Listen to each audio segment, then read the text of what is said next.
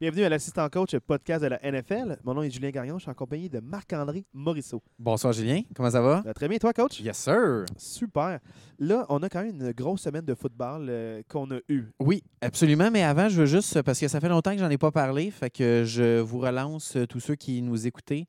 Euh, si vous voulez suivre notre page Facebook, l'assistant coach podcast sur Facebook, si vous voulez nous écrire ou suivre notre page YouTube aussi, l'assistant coach podcast, nous écrire l'assistant coach podcast tout en un. Donc, pas d'apostrophe, pas d'espace. L'assistant coach podcast à commercial gmail.com. Fait que ça faisait un petit bout de temps que j'en avais pas parlé. Fait que euh, n'hésitez pas, on est là, ça va nous faire plaisir. Euh, tu fais bien de le rappeler, euh, Oui, tout à fait. parce ça. que, moi, en fait, je- je me suis abonné à notre sur iTunes, dans le fond, à notre podcast. Tu t'es abonné à iTunes? J'ai remarqué que, ben pas à iTunes, mais je me suis abonné à notre podcast sur iTunes. là, OK, oui. Puis je me suis rendu compte que quand tu télécharges un épisode, on a l'alerte aussi.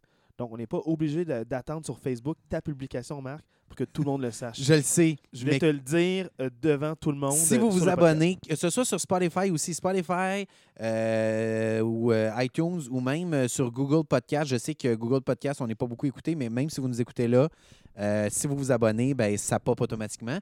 Mais quand même, j'aime quand même faire un petit rappel Facebook pour les gens qui auraient oublié ou qui auraient passé à autre chose dans leur semaine. J'aimerais spécifier que si on prend beaucoup trop de temps pour rappeler ce rappel-là, ce on rappel. euh, C'était voulu, c'était voulu. Euh, c'est vraiment parce que c'est la bonne franquette ce podcast-là. On se prend pas, dans le fond, pour euh, d'autres personnes. Le but, c'est de jaser football. On tripe à parler football. Donc, si jamais là, vous avez une opinion ou vous êtes d'accord ou pas d'accord, puis vous voulez vous manifester, vous pouvez le faire. Euh, ou même, vous, pouvez nous dire Hey, ça fait longtemps que tu n'as pas parlé de telle équipe. Euh, faites un devoir de match là-dessus pour. euh, c'est mon équipe à moi, puis j'aime ça qu'on en parle. Donc, je voudrais avoir votre opinion sur un certain match. Vous pouvez nous faire nos demandes spéciales pour influencer le devoir de match qu'on donne à l'autre coach en face de nous. Absolument, puis on va en tenir compte, c'est certain, puis on pourra, on pourra parler de vous euh, pendant le podcast. Définitivement, un petit shout-out euh, à tous nos auditeurs qui, euh, qui nous écoutent. Sans plus tarder, on commence avec nos devoirs de match cette semaine. Marc, Yes. je t'avais donné Raiders Texans et à voir comment le score a évolué. J'étais très content de t'avoir donné ce match-là. Euh, Qu'est-ce que tu en as pensé? Puis euh, euh, à quelle équipe est-ce que tu voudrais commencer là, à faire ton Euh, analyse? ben, moi, j'aimerais quand même commencer. euh, je veux juste me rappeler le score, là, 38 à 20. Oui, 38-20 oui, c'est ça, oui. en faveur des Raiders. Exactement. C'est euh, ma tâche que j'ai oubliée tellement j'étais emballé oui, de- que j'avais hâte que tu me dises euh, ce que tu as vu de ce match-là. Euh, ça a parti fort pour les Texans. Euh, C'était 10 à 0 à un certain moment, 10 à 3, après ça 13. Tu sais, les Texans ont eu un très, très bon, ma- un très, très bon début de match, même que euh, le premier touché, tu sais, ça a quand même- ils ont- les Las Vegas a quand même mis 38 points sur le tableau. Puis leur premier touché, c'était dans leur two-minute drills à la fin du- de la première demi. Avant, est-ce qu'ils ont, eu des- ils ont eu un placement? Juste un field goal. C'était- Il y avait trop. Avant le de, deux minutes drill, à la fin de la première demi, il y avait juste trois points. Fait qu'ils ont quand même inscrit 35 points dans les. Sais, dans la deuxième demi, plus le two-minute drill. Puis avoir le score, est-ce que c'est parce qu'ils ont trouvé des solutions ou la def des Texans était euh, plus amochée fait- ou fatiguée? En fait, l'attaque des, des Raiders, euh, ça fait quelques semaines qu'on en. On en a parlé, je me souviens plus, mais je sais qu'on en a parlé, je sais plus quelle semaine, mais je sais qu'on en a parlé. Le moment où ils ont décidé de donner le ballon à Josh Jacobs, ça a complètement changé la dynamique du match.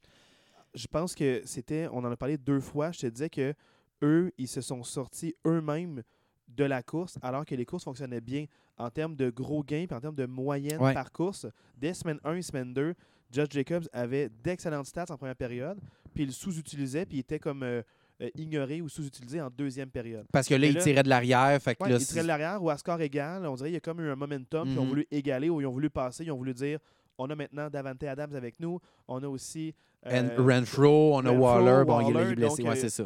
y a- on avait quand même beaucoup de joueurs. On serait comme si c'était comme un, un display de talent plutôt que ça.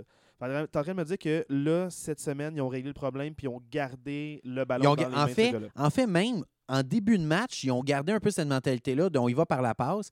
Puis le moment où ils ont décidé de donner le ballon à Jacobs, ils n'ont plus jamais regardé derrière. là. Jacobs a eu plusieurs grosses courses.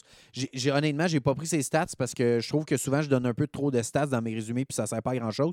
Fait que je me suis dit que cette semaine, je n'allais pas parler de stats, mais vraiment, il y a eu un excellent match de Jacobs. Puis sérieusement, il, il m'impressionne. Il m'a vraiment impressionné dans ce match-là.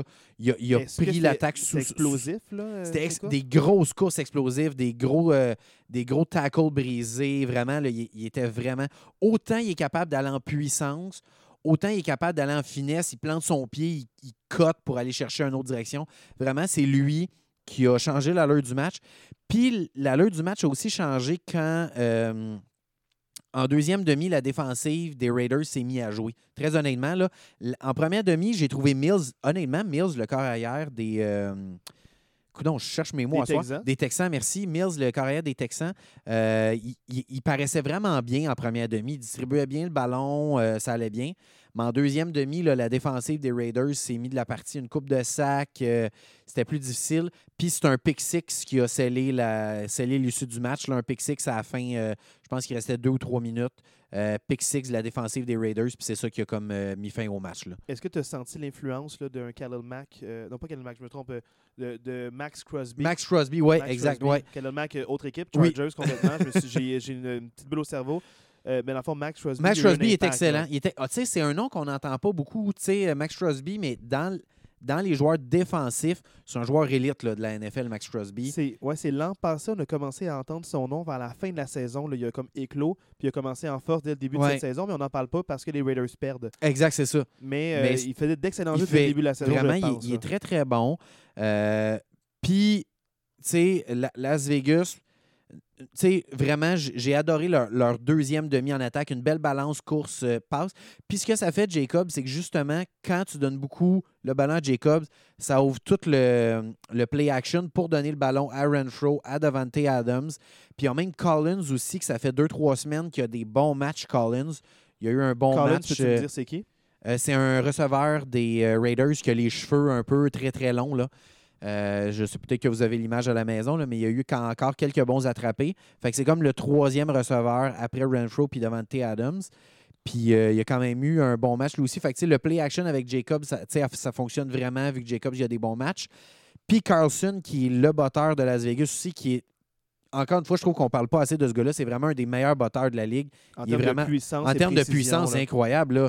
On parle de Tucker, mais Carlson, il est autant, sinon plus puissant que Tucker. là, Tucker, je pense que c'est les nerfs d'acier et la précision en termes de pourcentage de bottées réussies. Mais euh, vraiment. Carlson, là, la puissance, Carson, la longueur de puissance, ses la longueur, régulièrement, 60 verges, il n'y a pas de problème. C'est pas un doute de est-ce que la balle va se rendre. Des fois, c'est juste peut-être un peu trop à gauche, un peu trop à Ouais. Mais la puissance est au rendez-vous, ça c'est certain. Exact. J'ai une question pour toi, c'est que Josh Jacobs, tu m'as vanté beaucoup ses mérites.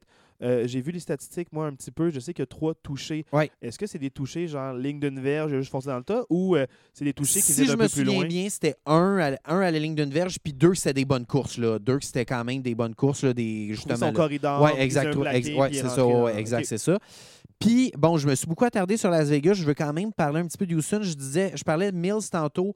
En première demi, il a vraiment paru comme un corps arrière premier tiers de la ligue. Honnêtement, il a vraiment très, très bien paru. Puis en deuxième demi, il avait vraiment l'air d'un corps arrière qui est so-so partant de la NFL. J'ai vraiment quand tu vu. dis euh, euh, est-ce que tu penses que c'est à cause que la def des Raiders s'est ajustée ou peut-être la ligne à l'attaque des Texans a flanché un Ben, c'est peut-être la ligne à l'attaque parce que pour vrai, euh, il y avait plus de pression en deuxième demi. La pression se rendait plus à Mills. Puis là, ses, ses lectures étaient plus bonnes. là. Tu sais, Comme son pick six, c'est pas un gros jeu de la défensive des Raiders. là. Son pick six, c'est vraiment. il- c'est une mauvaise lecture. il avait moins de temps pour euh, s'exécuter, puis euh, il sentait la pression peut-être à cause des. euh, des fois, c'est les assignations de la ligne à l'attaque là, qui disent euh, moi je prends ce joueur là, moi je prends ce joueur là. Exact, il a fait défaut, ça, Là, ça se peut. Puis là, des fois, ah, il y a un joueur qui n'est pas couvert, puis là, il y a une ligne Ouais. directe vers Mills. J'ai pas vu le match, mais souvent, c'est ça qui Oui, arrive. c'est exact, euh, c'est ça. Euh, fait que, tu sais, Mills, je sais pas trop où me situer par rapport à ce corps arrière-là. C'est comme mon échantillon. Tu sais, moi, c'est le premier. Très, très honnêtement, c'est le premier match de Houston que je vois, au complet que je voyais de l'année. Fait que, tu sais, mon échantillon par rapport à Mills, je suis un peu. euh, je suis pas satisfait. J'aimerais ça le revoir encore, Je te pose la question aussi par rapport à Damon Pierce, qui est euh, le running back. euh, Je m'en allais là. la jeune ce gars-là, euh, ce gars-là, je le veux dans mon équipe. Là. Pour vrai, je sais que c'est un, une rookie, c'est sa première année. Il, il- il montre vraiment quelque chose d'intéressant. Il n'est pas encore un running back élite dans cette ligue-là, je pense. Il y, a, il y a des croûtes à manger, c'est un rookie, mais d'ici un an ou deux, ce gars-là, il va, il va être vraiment très, très, très bon. Est-ce Euh, qu'on n'en parle pas parce que c'est les Texans? C'est les Texans, ils n'ont pas une bonne fiche, puis c'est une équipe qui n'a pas énormément de couverture. Puis parlant de fiche, est-ce que le 1-4-1, tu penses que c'est mérité ou c'est juste. Parce qu'il y a des équipes avec 1-4-1 que tu te dis, oh boy, c'est une catastrophe, mais les Texans semblent quand même mettre des points oui, faire des beaux jeux? Pour vrai, 1-4-1, ça fait du sens, dans le sens que 0-6, ça aurait été trop. Euh, mais tu sais, 1-4-1, je pense que ça reflète bien l'impression que j'ai de cette équipe-là. Ils mettent quand même 20 points contre les Raiders. Exact, c'est ça, quand même. Puis ma question quand même que j'ai, c'est euh, où est Brandon Cooks dans, dans, dans l'attaque des, euh, des, des, euh, L'an des- des passé, Texans? beaucoup de. L'an passé, c'était ouais. c'était leur, leur receveur numéro un établi, clair. euh, on n'en doutait pas. Je ne l'ai pas vu du match. Pour vrai, je n'ai pas ses statistiques, là, mais très honnêtement, je me demande même s'il était dans le plan de match. Là. Je- on ne l'a pas vu du match du tout, du tout, du tout. Puis c'est peut-être l'âge parce que je sais que c'est quand même un, un vétéran. Il est un peu sa- plus Je vieux. sais pas si c'est sa 9e ou 10e saison, Ouais. mais je pense que c'est pas loin de ça, là, à moins que je me trompe. Puis euh, Fait que, il- ça soit un je- petit peu moins, mais normalement, c'est- je pense que c'est une dixième année. Là, Ça Je se peut. que- C'est quand même un plus vieux joueur. En tout cas, est-ce qu'il est sur le déclin ou c'est juste que, justement, les, les Texans passent plus à la jeunesse? Je ne le sais pas, mais mettons, là, je vais parler pour ma paroisse, là, mais mettons, euh, les Packers de Green Bay, là, un petit appel aux Texans, Brandon Cooks, peut-être, euh, ça serait peut-être pas pire parce Ou que. l'autre vétéran comme Sammy Watkins qui est blessé depuis le début de la C'est saison. ça, exact. Tu sais, parce que Cooks, il est là, là. Il n'était pas blessé, il est là, mais on, ne le voit pas, là. On le voit pas du tout. Fait que je me dis, pour des équipes qui auraient besoin d'un wide receiver, je parle des Packers, mais il y a clairement d'autres équipes dans la ligue qui ont besoin d'un wide receiver. Peut-être que ça vaudrait la peine d'aller euh, d'aller s'informer parce Puis que. pour les Texans, c'est- ouais, puis pour, pour faire du pouce à ça, c'est que pour les Texans, c'est pas euh, dans le fond un, un- un risque parce que c'est un vétéran. C'est pas comme si c'était un jeune que euh, tu veux développer puis tu sais pas le, le, le ceiling qu'il peut avoir. Donc, euh, Exactement. C'est un vétéran, tu sais ce qu'il va donner. Tu sais, Cooks, il ne deviendra pas meilleur. Tu sais ce qu'il va te donner.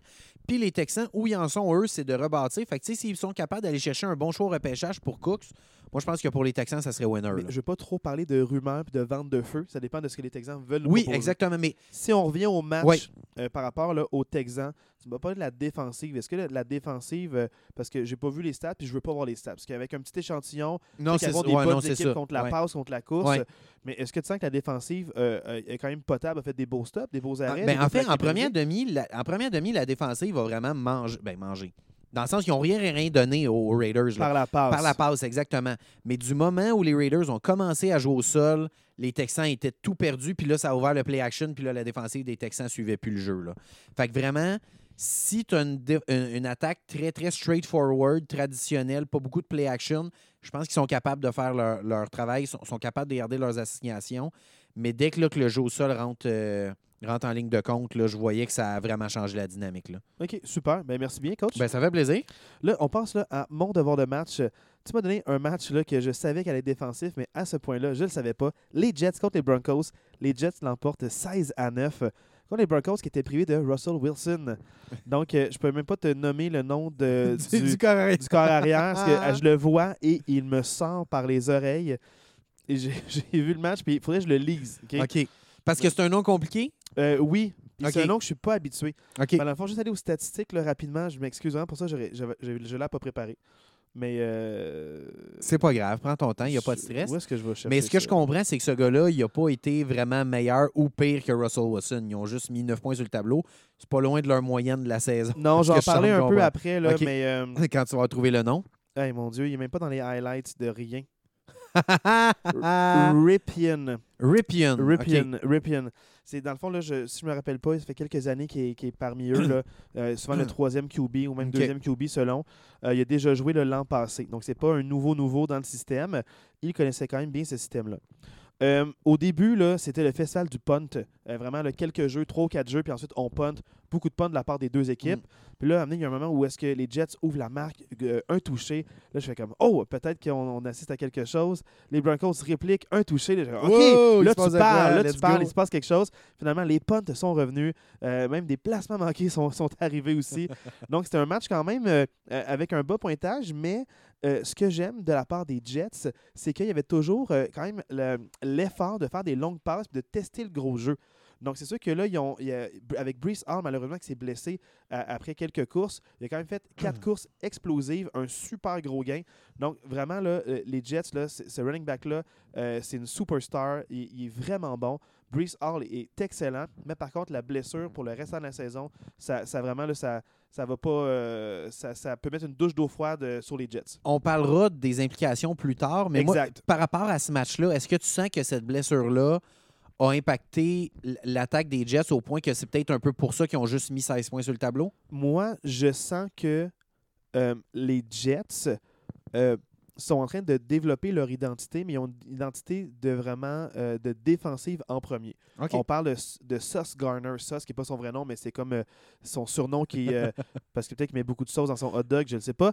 Mais Sauce Garner, euh, qui est vraiment là, que, une sensation là, comme euh, pour couvrir les passes, excellent. La technique hors point. Il sait comment mettre ses mains juste à assez bonne place pour mettre sa main sur le receveur pour bien le suivre en regardant la balle. Euh, il s'ajuste bien pour briser les Mm. passes. Euh, vraiment, là, je le trouve excellent. Des fois, même dans les airs, pendant qu'il est en train de tomber, tu vois qu'avec sa main, il donne un coup sur le ballon pour vraiment briser la passe, pas juste viser le bras puis essayer qu'il se passe quelque chose. Il y a vraiment une bonne brise de son corps puis une bonne lecture du jeu. La défensive des Jets est excellente, ça ne me surprend pas. Leur, euh, leur, leur entraîneur-chef, pas- leur entraîneur-chef, c'est Robert Sala, ancien coordinateur défensif pour San Francisco, alors qu'il y avait une bonne défensive Mhm. la défensive qu'ils avaient amenée jusqu'au Super Bowl, justement, qu'ils ont perdu contre les Chiefs. Donc, je savais qu'il était un excellent co- coordinateur défensif. Il est là depuis l'an passé. Il a développé son système de jeu. Il a créé son lien avec ses joueurs. Il a pu évaluer son équipe l'an passé et aussi en match pré-saison. Donc, je sens qu'il connaît bien ses joueurs, mais l'identité passe vraiment par la défensive. Et là, je m'en viens avec l'attaque. Vas-y. Parce que ce que j'ai vu, c'est que Wilson, il a un beau potentiel, mais il a quand même eu une grosse blessure l'an passé, puis aussi une blessure aux chevilles cette année. Donc, autant avec Flacco qu'avec Wilson, les Jets sont capables de mettre des points au tableau. Mais je sens que Wilson, il manque juste de match, il manque d'expérience. Mais le potentiel, il est là. Vers la fin du match, il essaie d'en faire trop. Amener, il fait un, spin, là, il court, il, il brise un plaqué ou le, le plaqué juste, euh, il, est mal, euh, mal fait par, par le défenseur. Là, il essaie de faire une passe, il essaie de, de faire un autre spinorama. Il se fait plaquer pour une perte de 16 verges. Il transforme un, un deuxième et 10 en troisième et 26. Donc, des fois, il veut faire un petit peu trop. Mais je sens que l'attaque a du potentiel d'avoir un jeu explosif, de tenter des longues passes. Ils sont capables de faire des courtes passes. Mais on voit que pour complémenter ça, ça prend un bon running back. Au début de la saison, ils faisaient confiance avec leur ancien running back qui était Carter. Et Carter, on voit moins explosif, peut-être une moins bonne lecture de jeu, pas capable de vraiment euh, se déplacer dans son corridor de course tel que Hall fait. Hall, c'est fou comment il, il est explosif, même quand il fait un sidestep sur le côté. Il est extrêmement rapide, donc euh, ça, ça ouvre le jeu. Tu n'as pas le choix de le respecter par la course, donc ta pression à 4 est peut-être pas suffisante. Faire une pression à 5 ou mettre vraiment des middle linebackers proches euh, vraiment là, de La la ligne de d'engagement pour euh, couvrir euh, tight end puis surveiller le, le running back qui souvent peut faire des passes à l'appel. Même si ce n'est pas un jeu de course appelé à lui, tu fais une petite passe à l'appel puis il va te transformer ça en gros gain. Donc, je sens que l'attaque des Jets passe beaucoup par leur running back et ça leur prend un running back en santé. Donc, je vais dire tout de suite, mais on en parlera des implications plus Ouais. tard. Mais donc, selon toi, la perte de Hall leur fait quand même très mal. Oui, puis ce que j'aime, ce que j'aime, c'est que euh, les Jets envoient un message clair à leurs partisans, mais aussi à leurs joueurs. La saison se passe bien. C'est dur de gagner dans la NFL. On est 5 victoires, 2 défaites. Ils sont allés chercher tout de suite un running back. Donc, ils sont allés le remplacer. On parlera de la transaction plus tard, ce que ça implique. Mais ce que j'aime, c'est le message aux joueurs. C'est Hey, cette saison, on gagne. Euh, cette, cette saison-ci, on gagne. On va tout faire pour continuer à gagner. C'est pas juste une saison de D'apprentissage, ouais, ça. développement, on gagne. Ils veulent pas faire là. les séries, ils veulent se rendre loin. Puis dès qu'il y a un trou, ils vont le remplacer. Donc, chapeau aux Jets d'être impliqués. Puis euh, chapeau au GM de ne pas perdre son temps ou de faire un move par pression du, euh, des partisans. Mais il sait qu'il y y a une ambition puis une vision. Puis les Jets, ils ont une bonne équipe. Ça va, ça vient dans la NFL. Donc, euh, si maintenant que ça se passe, ça ne ça peut rien promettre pour l'an prochain, surtout avec les blessures. Ils ont été capables d'avoir une victoire grâce à Joe Flacco aussi. Donc, mais Wilson, euh, je pense, invaincu là, depuis le début de la saison. À part avec oui. sa blessure, Ouais. Wilson est invaincu. Donc, même en pré-saison, il est invaincu, Wilson. Ben, il n'a pas beaucoup joué. Ouais, il a quand même joué plus ouais. que beaucoup d'autres corps arrière partant, ouais. Donc, moi, les Jets, avec Wilson, avec cette défensive, puis avec des bons running backs, euh, les receveurs de passe sont à chaque match. Euh, les touchés sont vraiment d'un match à l'autre. Depuis le début, les statistiques sont, sont vraiment éparpillées. Ils n'ont pas un receveur clair que c'est lui qu'il faut surveiller. Parce que s'il surveille un match, mais c'est un autre qui va percer. Donc Wilson distribue bien le ballon, puis il n'y a pas nécessairement un favori ou un chouchou. Euh, il va lancer à qui est démarqué, puis il va tenter des chances un peu avec tout le monde. Puis tant mieux pour eux. Ils ont Ty Conklin aussi comme, euh, comme tight end qui est excellent, qui fait des gros jeux pour eux. Très bon en troisième essai. Donc, euh, moi, je, je- je vous le dis, là, les Jets, ils vont être un problème. Puis l'affaire qui est le fun, c'est que c'est un beau problème. parce que les analystes ne savent pas comment les gérer. C'est-tu les Jets de 2-3 ans ou c'est les Jets de c'est des sérieux compétiteurs? Moi, je pense que cette année, les Jets, c'est des sérieux compétiteurs. Les Broncos, j'ai pas trop envie d'en parler. Ils doivent congédier leur entraîneur-chef. C'est tout ce que j'avais à dire. Ah ouais? Ah non, À- ça à vraiment à ce point-là, tu sens que, Peu tu importe sens que ça part de. Stefanski. du pas- Ah non, ça, la chaîne aura jamais embarqué. Puis je pense que Nathaniel Hackett, il a, il a, il a joui d'un d'un euh, d'un Préjugé favorable. à- ouais, Favorable. c'est ça. Mais tu sais, quand quel entraîneur-chef a besoin d'un adjoint pour l'aider à gérer le temps, puis les time-outs, puis euh, cer- certaines situations de match? Qui, Perso- je- ils sont allés engager un adjoint pour l'aider à prendre là. des décisions pendant les matchs. C'est fou. ça. Juste rajoute Ben une tête ouais. pensante, rajoute des discussions. Ça rajoute de l'incertitude puis du temps. J'ai- J'aime vraiment pas ça. Tu sens-tu quand même que la défensive des Broncos, c'est une défensive élite de la NFL? Élite. Non, c'est la seule raison pour laquelle euh, les matchs sont serrés parce que si c'était une défensive ordinaire, je comprends même pas comment le temps qu'ils passent sur le terrain, comment ils sont aussi en forme puis ils font des jeux spectaculaires. La défensive des Broncos est élite. La seule affaire qu'il faut, c'est qu'il faut qu'ils la gardent. faut pas qu'ils fassent une vente de feu. Il faut juste qu'ils gèrent leurs problèmes. Puis moi, pour moi, ça part d'en haut. Euh, je sais pas si ça va jusqu'au GM, là, mais euh, tu sais, on va juste se, se dire Parce que, que probablement que la transaction de Russell Wilson, ça manquait de vision aussi. Là. ça manquait Ouais. de vision, mais c'est pas tant ça le problème. C'est nouveau corps arrière avec un nouvel entraîneur-chef, puis un nouvel entraîneur-chef qui fait ses débuts comme head coach. Je, je, je sais même pas comment il a fait pour euh, avoir la job. Ouais. Je faire avec toi, là, avec ce qu'il nous donne, avec comment il parle en entrevue. Euh, il n'a pas le contrôle de ses joueurs. Je pense qu'il a perdu le locker room parce que pour mettre juste 9 points, c'est pas Russell Wilson. Russell Wilson, c'est un symptôme, mais euh, pour de vrai, ça se passe pas bien avec les Broncos. Ça prend du changement. Puis je suis désolé pour les fans parce qu'il y avait beaucoup d'attentes. Puis c'est ça qui fait mal. C'est qu'il y avait tellement d'attentes pour cette saison-ci. C'était la première fois depuis que Manning est parti qu'il y avait des attentes. Là, Ouais, là. Puis euh, ça se passe pas bien. Ça se passe vraiment pas bien, mais la défensive est vraiment réjouissante parce qu'ils sont spectaculaires. Wow, pour de vrai, ils sont spectaculaires. Mais euh, l'attaque euh, ne fait rien.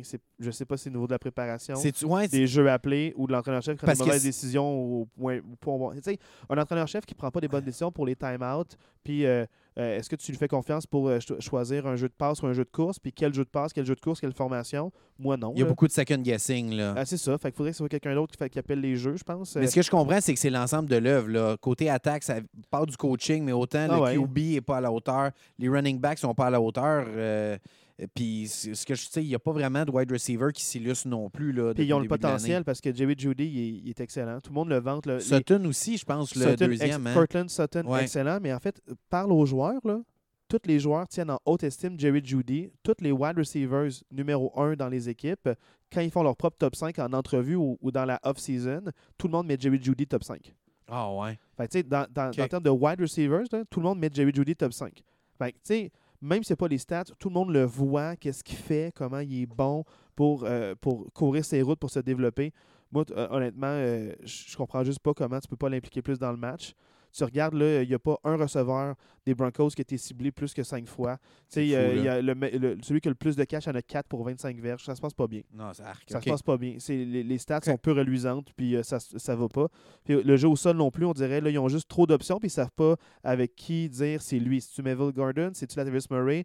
Moi, je te le dis, celui qui est le plus explosif, qui a les meilleurs stats, les meilleures courses, c'est Boone, qui est comme leur troisième. Mais Boone, à chaque fois qu'il a le ballon, il se passe de quoi? Puis je suis excité, puis je suis comme, oh shit! Puis là, euh, il s'en va sur les lignes de côté, puis là, ils mettent euh, Murray ou ils mettent Gordon.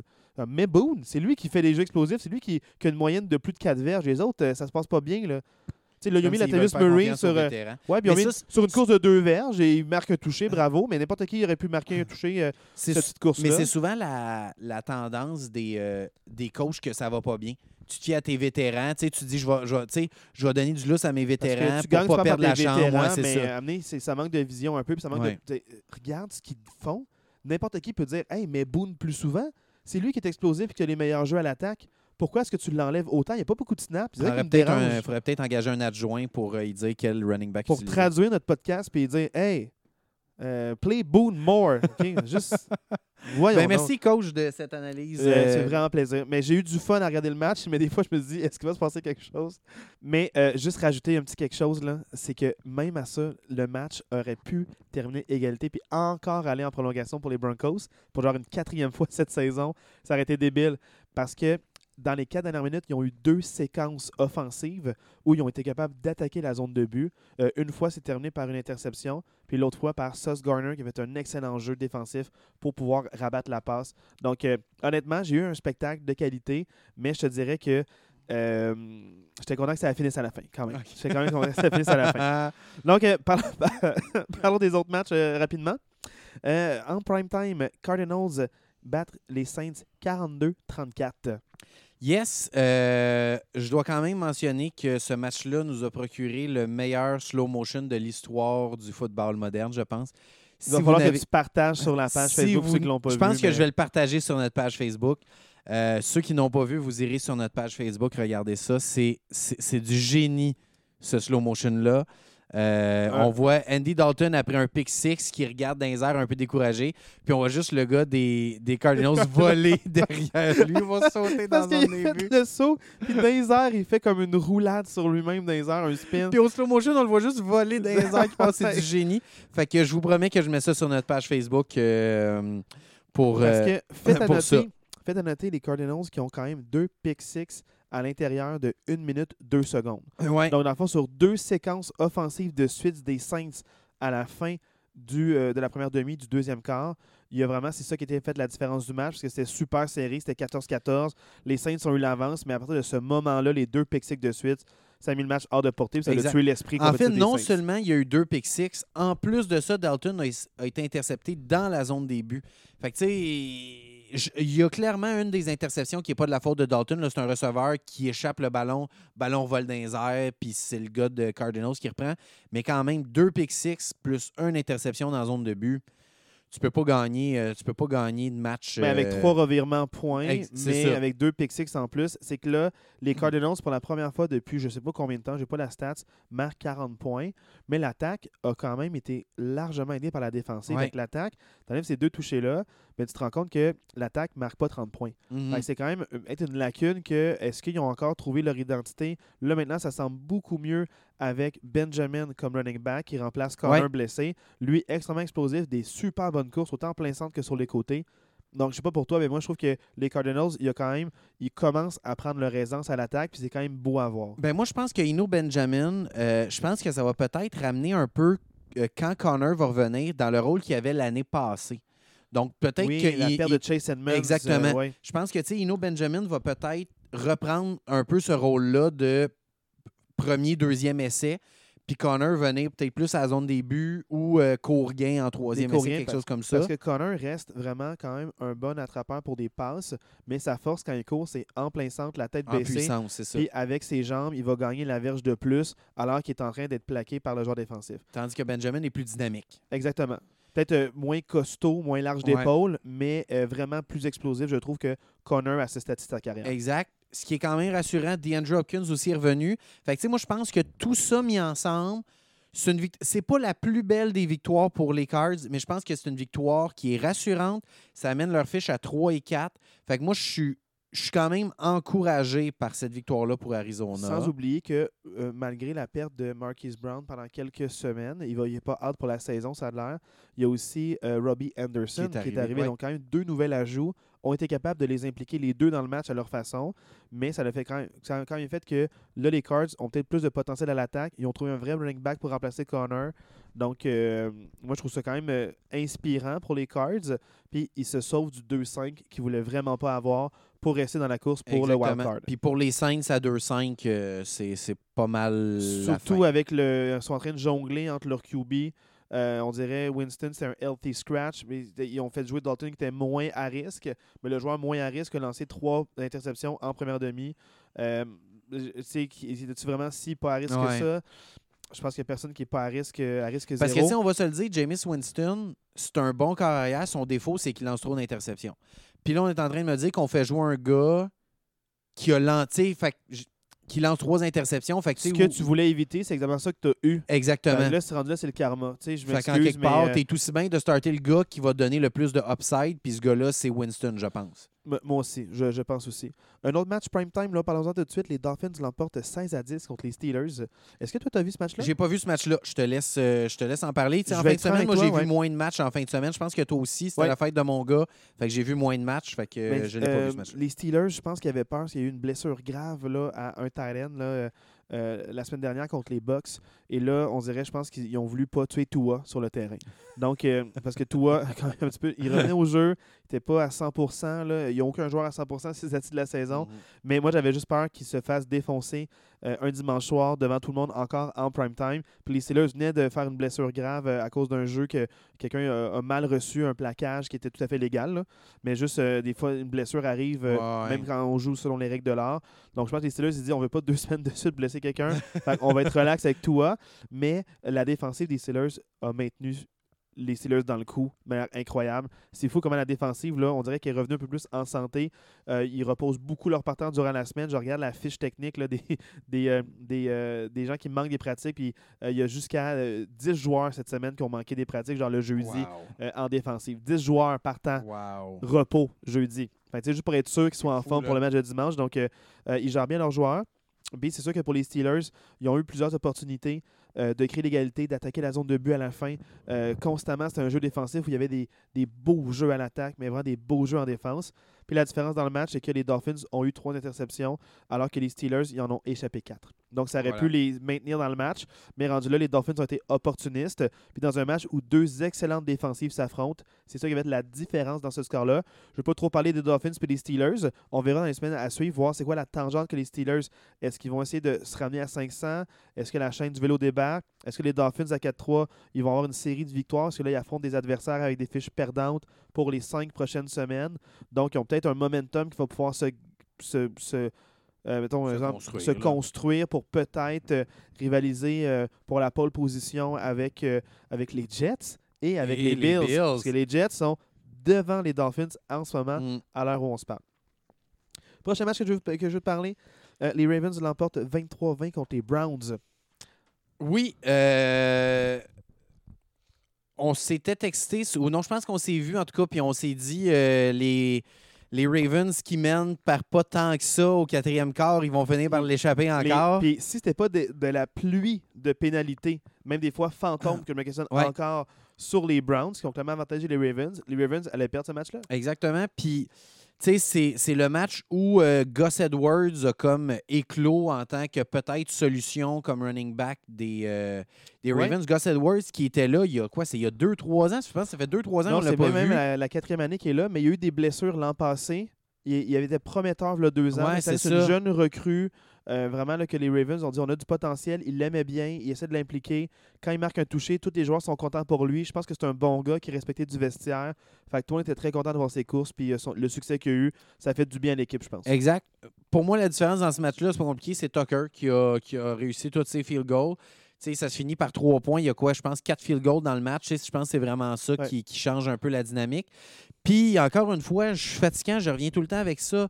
Je sais que je ne veux pas donner trop de stats, mais Lamar, 9 en 16. Là, t'es fatigant, Marc. Non, on mais- va parler d'un autre match. maintenant. 9 en 16, 120 verges pour Lamar. Je, je, je- je sais pas. Ça cache peut-être quelque chose. Il y, a- il y a euh, comme quelque chose. Tu sais, je comprends, le Baltimore est à 4 et 3, mais je, je un- pense pas que Baltimore peut gagner et faire les séries si Lamar.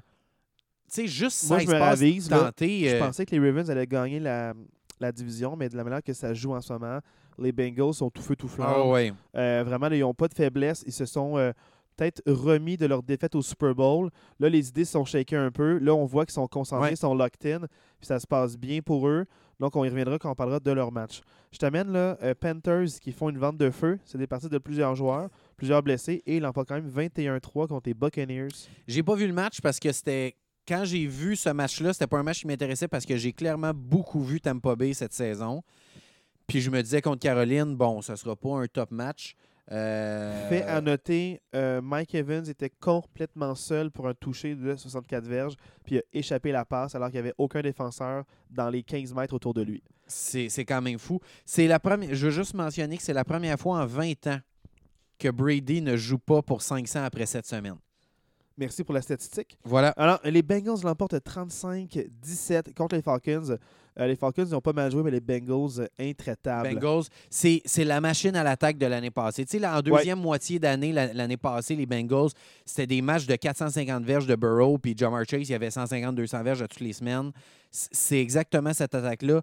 Puis là, en plus, on a Tyler Boyd qui, qui- qui a eu un, un match de feu cette semaine. Revient en forme. Exactement. Tu sais, il y a eu beaucoup de changements à la ligne à l'attaque des Bengals cette année. Puis je pense que c'est peut-être ça, ça va avoir pris. Tu sais, en début d'année, pourquoi Cincinnati n'arrivait pas à mettre des points sur le tableau? C'est que Burrow, il était saqué 7-8 fois par match. Puis là, j'ai vraiment l'impression que la O-line a pris son air d'aller. Ils savent où s'en aller. Ça a comme la- le jello, si il a je me pogné. trompe pas, je t'en parlais il y a deux semaines, mais ils ont changé, je pense, 4 joueurs sur 5. Ouais, exact, c'est ça. Ils ont complètement. complètement là, changé. ouais, ouais. Fait que, tu sais, je pense que ça prend du temps, ça. Fait que c'est peut-être ça aussi. Le début d'année a été lent à cause de ça. Là, il y a beaucoup moins de sacs. La O-line fait le travail. Encore une fois, ma question par rapport à Atlanta. Tu sais, je pense pas que c'est une défaite qui expose Atlanta. Je pense juste Cincinnati, l'attaque de Cincinnati était trop forte. Mais tu perds dans un match. Donc, ça veut dire que normalement, quand tu perds dans un match, tu y vas un peu plus par la passe pour essayer de remonter le terrain un peu plus Mais rapide. c'est pas leur identité aux Falcons. C'est pas leur identité. Puis Mariota a juste tenté 13 passes dans ce Ouais. match-là. 8 en 13. Mais Fait euh, je- je- je veux juste, je veux juste mettre un petit bémol là-dessus. C'était quand même, il y a un moment où c'était 21-0 pour les Bengals. Ouais. Tu sais, puis malgré ça, ils ont quand même été capables de marquer 17 points malgré le fait que Oui, c'est 21-0. Donc, l'attitude, ils n'ont pas abandonné. Puis ils ont quand même donné un bon spectacle pour leurs partisans. Puis aussi Clairement. pour eux, pour, ils, ont essayé, ils, étaient en, ils étaient en mode trouver des solutions. Puis ils en ont trouvé quelques-unes. Fait que tant mieux pour Ouais. eux. Parce que la pour des Bengals est très bonne aussi. C'est pour ça que je dis, c'est pas une défaite qui expose Atlanta. Tu sais, Atlanta, sais, là, ils sont 3-4, sont encore dans la course. Il y a quelque chose à faire là. Ça teste le caractère. c'est ça, exact. Voilà. Je sais pas ce que tu en Ouais, je suis 100% d'accord. Hein, Là, maintenant, les euh, Cowboys l'emportent 24-6 euh, 24-6 contre les Lions. L'histoire du match s'est jouée en deuxième mi-temps. Euh, à la mi-temps, c'était 6 à 3 pour Détroit. À la mi-temps, quand on est retourné au vestiaire, les, les, euh, Lions menaient 6 à 3. Un gros match de placement. Gros match de placement. En deuxième mi-temps, en deuxième mi-temps, je les ai notés. Les Lions ont eu 1, 2, 3, 4, 5, 6 possessions. OK? Je les ai notés. 6 possessions. Je t'explique qu'est-ce qui est arrivé dans les 6 possessions de Détroit. On revient de la pause. Interception qui mène à un touché. Dégagement, retour de 55 verges. Fumble à la ligne de 1. Oh mon Dieu. Interception qui mène à un touché. Fumble qui mène à un touché. Fumble. Quatre revirements sur six séquences à l'attaque. Euh, non. Un, j'ai dit 1, 2, 3, 4, 5, 6. 6 possessions. 2 pics, 3 fumbles. 5 sur 6. Oh mon Dieu. 5, revirements sur 6. Puis la seule fois que tu as punté, tu as donné un retour de 50 verges. Je vais être franc avec toi. La seule chose que j'ai vue du match, c'est Jamal Williams qui lance la balle à l'en face à l'arbitre parce qu'il il veut donner la balle à un arbitre puis il le donne au mauvais ref puis il l'envoie dans la face de l'arbitre pendant qu'il colle une pénalité. C'est- juste la seule chose que j'ai vue du Fait que, match. c'est pas compliqué. Détroit a quand même matché Dallas. Dallas, qui est une bonne équipe, a matché Dallas en première demi. En deuxième demi, c'est vraiment la défensive Les, de euh, Dallas qui a overmatch la, C'est l'attaque des... euh, Là, dans le fond, tu en train de me dire que la défensive des Lions a tenu le coup. Ah, C'est vraiment. l'attaque qui a vraiment mis dans le pétrin sa Ouais, défensive Exactement. à cause des revirements des fumbles. Ouais. C'est dommage. Mais regarde, c'est trop trop d'erreurs ou de concentration. Ça arrive. Là, les Giants qui l'emportent 23-17 contre les Jaguars. Je sais pas si tu as vu ce match-là, Non, pas du tout. mais euh, c'était un match entre deux bonnes équipes. C'est plate parce que, bon, à chaque semaine, on revient sur ma prédiction que les Jaguars vont faire les séries. Clairement, ils ne feront pas les séries. Mais je trouve ça dommage parce que je pense sincèrement que les Jaguars ont une bonne équipe. Pour vrai, les Giants sont 6 et 1. C'est une des meilleures équipes de la Ligue. Et les Jaguars sont venus à un centimètre de gagner ce match-là. Je ne sais pas si tu as vu, mais le dernier jeu oui, du match. j'ai vu ce highlight-là, mais... Le euh, dernier ouais. jeu du match, le receveur est arrêté à l'intérieur de la ligne de 1 avec 0 secondes à faire. En plus de ça, Jacksonville s'est fait bloquer un field goal. Euh, Etienne, qui a clairement pris le, le poste de numéro 1 comme running back, bon, on en reparlera, mais James Robinson a été échangé. Il a échappé un ballon à l'intérieur de la ligne de 5 verges. Fait que, tu sais, Jacksonville est venu à pas grand-chose de battre une des très bonnes équipes, ben, une des meilleures équipes de cette ligue-là. Fait que, moi, je trouve que les Giants, c'est complètement mérité. Ils ont une très bonne équipe. Ils méritaient cette victoire-là. Mais je trouve que la fiche de 2 et 5 de Jacksonville ne, reflète pas le talent qu'il y a dans cette équipe-là. Mais moi, je n'abandonne pas sur les Jaguars parce que euh, tu sais, on a déjà vu les Dolphins à 0 et 7 gagner 7 de leurs 9 derniers matchs. Ouais. Ils ont, s'ils ont une bonne défensive, ils ont des éléments à l'attaque pour pouvoir produire des points sur le tableau, ben, euh, une surprise, ça se peut. Ça dépend, de, faut, ça dépend vraiment des, des adversaires, dans l'état que les adversaires. Peu importe l'équipe, tu as beau me dire une équipe maintenant, dans un mois, on ne sait pas avec les blessures et avec les échanges, qu'est-ce qui va se passer. Fait que tu as beau me dire une équipe maintenant, pour moi, ça ne m'impressionne pas. Euh, c'est vraiment de voir est-ce qu'ils vont être capables de gagner euh, au moins trois de leurs quatre prochains matchs pour se remettre dans pas le course. choix. T'as pas le choix. Tu sais, les trois prochains matchs des Jaguars, c'est euh, Raiders, Chiefs, puis euh, Ravens. Pour Ben, les Ravens, c'est clairement, ils vont gagner ça en quatrième période quand il reste cinq minutes. Pour les autres, ça- on peut créer la surprise parce Ouais, que parce que absolument. les Chiefs, ils- la défensive est poreuse. Ils n'ont pas toujours eu un jeu à l'attaque efficace. Puis souvent, Mahomes tarde à produire. Puis c'est souvent quand euh, on est en, fin- en fin de deuxième quart ou en début de troisième, quatrième Mm. quart que là, on commence à produire. Puis que là, que, ils commencent à, à trouver des solutions pour être créatifs. Donc, tout, tout se peut. Prochain match que je vais vous parler, Titan gagne 19-10 contre les Colts. Donc, les Titans, vraiment, le 4 victoires de suite. Chapeau à eux. Euh, ils continuent sur leur séquence, euh, malgré aussi la, semaine de bail, qu'on ne savait pas quand, tu reviens d'un bail, euh, qu'est-ce qui se passe. Ils continuent sur leur lancée, tant mieux pour eux. Les Commanders remportent 23-21 sur les Packers. Les Packers, c'est la toute fin du match avec euh, 28 passes latérales. On failli mettre la main sur un toucher. Non, je blague, mais c'est pas 28, mais c'était quelques-unes. Même Rodgers a fait une passe à la fin latérale. Ben, je, je sais que d'habitude, je parle pas beaucoup de Green Bay parce que je veux pas m'étendre, c'est mon équipe, je, je veux pas avoir un parti pris. Dis-moi ce que tu as à dire, Marc. Mais je, je veux peut-être un peu plus m'étendre cette semaine sur Green Bay parce que pour vrai, la, la marre des poignées là, là, il y, a quelque chose qui va pas. Euh, La merde, parle des. Par des- rapport à commence par commente euh, les, les commentaires de Edwin Rogers par rapport à, à ses receveurs. Qu'est-ce qu'il a dit? Là? Tu Ben, peux en parler. là, Je ne sais pas si vous avez vu l'entrevue qu'il a donnée à Pat McCaffrey. Euh, bon, on enregistre mardi, là, fait que nous, c'est aujourd'hui que ça s'est passé. Euh, dans le fond, il a dit que ceux qui n'étaient pas bons devraient être benchés, puis qu'on est tous redevables. Tous les joueurs sont redevables envers eux-mêmes, puis qu'il y a trop d'erreurs mentales dans chacun des matchs. Et puis, il n'a pas juste dit bencher, il a dit aussi avoir moins de reps en pratique. Mm. Fait que pas juste bencher durant le match, mais avoir moins de reps en pratique. Fait que c'est- comme une, une couche de plus que juste dire si tu fais des erreurs, ça ne marche pas dans un match, on va te bencher pour quelqu'un d'autre. Ça va jusque durant la Après, semaine. ouais. Si t'es pas prêt, ben, on va mettre quelqu'un qui est prêt lui. Exact. Puis, tu sais, il, il est même allé jusqu'à dire que, tu sais, par les années passées, il disait des erreurs mentales, c'est peut-être deux ou trois par semaine. Mais là, il dit c'est que c'est plus que 15-20 à chaque semaine. Fait qu'il dit on peut pas gagner. Puis, tu sais, Rogers, il a aussi la, la réputation de. Il se fait une idée très vite de ses receveurs. Puis, une fois que son idée est faite, c'est un. C'est un je t'adore ou je te déteste. Puis j'ai l'impression que tous les rookies que les Packers ont draftés cette année, l'idée de Rodgers est déjà faite que dans sa tête, il les trouve pas bons. Fait que c'est comme, je veux rien savoir. Tu sais, Romeo Dobbs, qui a eu un- une ou deux bonnes semaines en début de saison. Là, il y a eu beaucoup de drops dans les dernières semaines. Il est presque plus visé. Euh, fait que, tu sais, j'ai l'impression que. Puis Puis par là, rapport au match en tant que tel. Ouais. Parce que les Commanders, il y avait Tyler Heineke qui a joué. Comment lui, tu l'as trouvé pour euh, tester la défensive que tu trouves bonne des Packers? Heineke, je veux quand même mentionner que la défensive des Packers, c'est la défensive numéro un contre la passe dans la ligue. C'est la défensive qui a donné le moins de verges par la passe dans la ligue. Quand c'est vrai, on va dire les faits. C'est ça. faut quand même le dire que ça. Fait que ça, je m'encourage avec ça. Contre la course, je pense qu'ils sont 28e, ils sont vraiment pas bons. Mais c'est quand même la défensive qui a donné le moins de verges par la passe dans la ligue. Fait que, tu sais, Heineke, ça a été long. Je pense que ses 4 ou 5 premières passes tentées, ça il a été 0 en 4 ou 0 en 5. Puis après ça, il a connu un très bon match. C'est un gars qui Plusieurs arrive du grosses banc. passes à McLaren aussi. Exactement. C'est un gars qui arrive du banc. C'est un gars qui n'a pas joué beaucoup depuis le début de l'année. Ben, en fait, qui n'a pas joué depuis le début de l'année parce que c'est Carson Wentz. Ça lui a pris peut-être un quart, un quart et demi se mettre dans le match. Ouais. Puis après ça, il est l'an passé qu'il a joué toute la fin de la Ouais. saison à cause des blessures. Mais vraiment, Ouais. ce gars-là, il a du potentiel. C'est un bon gars. Puis c'est un bon QB. Tu sais, tu sais, quand on parle de l'attaque de Green Bay qui est pour beau fixe, j'ai une statistique à la mi-temps, OK?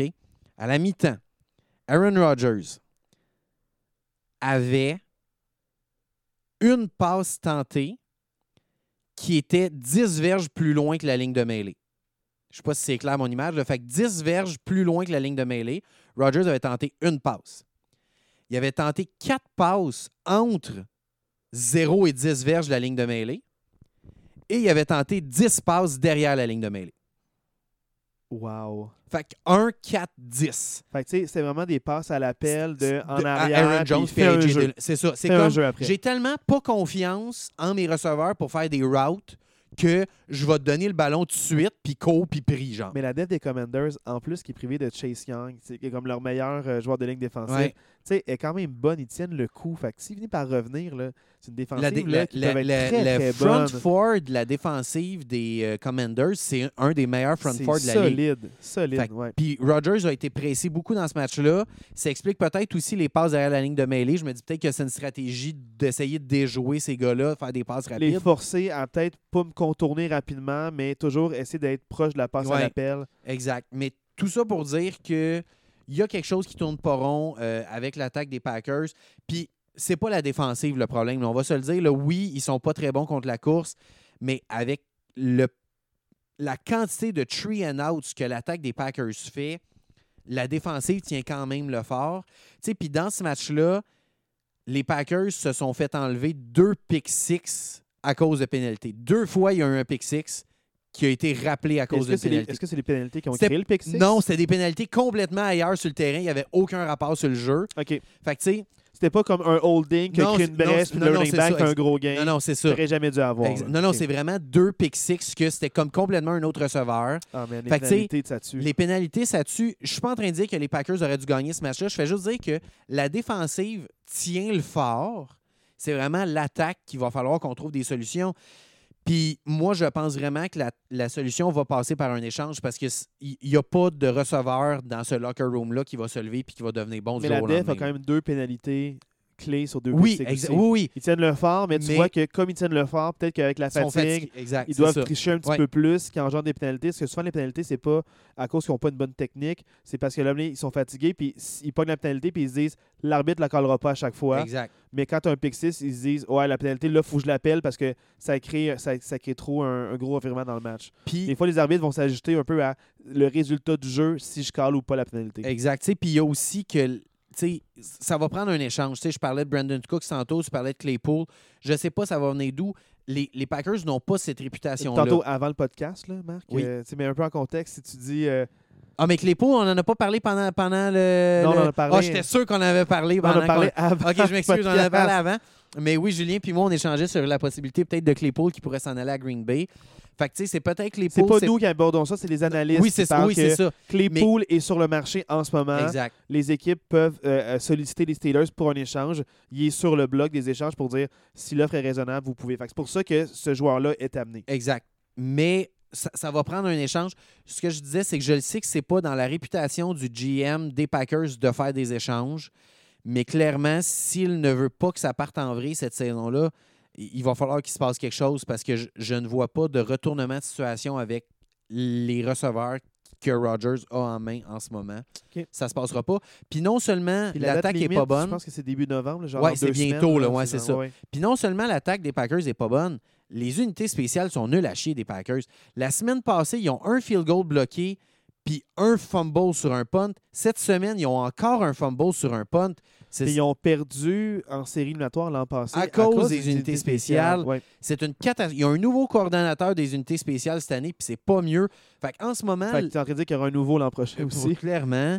Fait que, tu sais, c'est ça. Honnêtement, une chance que la défensive est potable parce que sinon, ça serait une catastrophe. Avant que tu fasses une crise d'angoisse. Voilà. On va passer au prochain match. Merci. Euh, moi, la surprise de la fin de semaine, les Seahawks l'emportent 37-23 contre les Chargers. Moi, je pense que ma surprise, c'est qu'il va falloir arrêter d'être surpris des Seahawks. Mais moi, non, non, moi, c'est plus par rapport au fait que les Seahawks ont marqué énormément de points contre une défensive qu'on estime. Oui, C'est plus je comprends ça. ce que tu veux dire. C'est pas tant la Ouais. défaite, c'est le fait qu'ils ont marqué 37 points.